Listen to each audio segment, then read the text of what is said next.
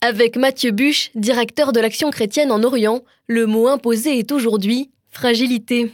Reconnaître ses fragilités, c'est une grande étape dans nos vies personnelles pour avancer. De pouvoir travailler sur nos fragilités de différentes manières, des fois au sens psychologique ou spirituel, de pouvoir les remettre aussi à plus haut que soi, à celui qui nous dépasse et qui nous aime. Et puis, euh, fragilité, ben, c'est celle aussi des personnes qu'on rencontre qui sont touchées par des crises, euh, des bénéficiaires de telle ou telle action, des gens qui ont perdu euh, des repères dans leur vie parce qu'il y a eu la guerre, parce qu'il y a une crise financière comme au Liban où on perd vraiment ce qui faisait le quotidien, le sens du quotidien. Donc, on rencontre des gens qui ont des fragilités. D'un coup, les larmes arrivent, euh, et puis des fois de la joie d'être soutenu quand même. L'important, c'est de répondre par la dignité de notre regard, la considération, de pas avoir de rapport condescendant. Au contraire, de se sentir humain avec eux. Dans la Bible, cette expression euh, pleurer avec ceux qui pleurent, rire avec ceux qui rient. Pas avoir ce sentiment de sauveur, de toute puissance qui est faux, qui est de l'idolâtrie, qui est se mettre à la place de Dieu quelque part. Au contraire, être dans l'humilité, parce qu'on est soi-même fragile, on peut pas répondre à toutes les crises, toutes les choses, mais on a notre part à faire. Reconnaître sa fragilité pour être ouvert à ceux qui vivent une fragilité, c'est important.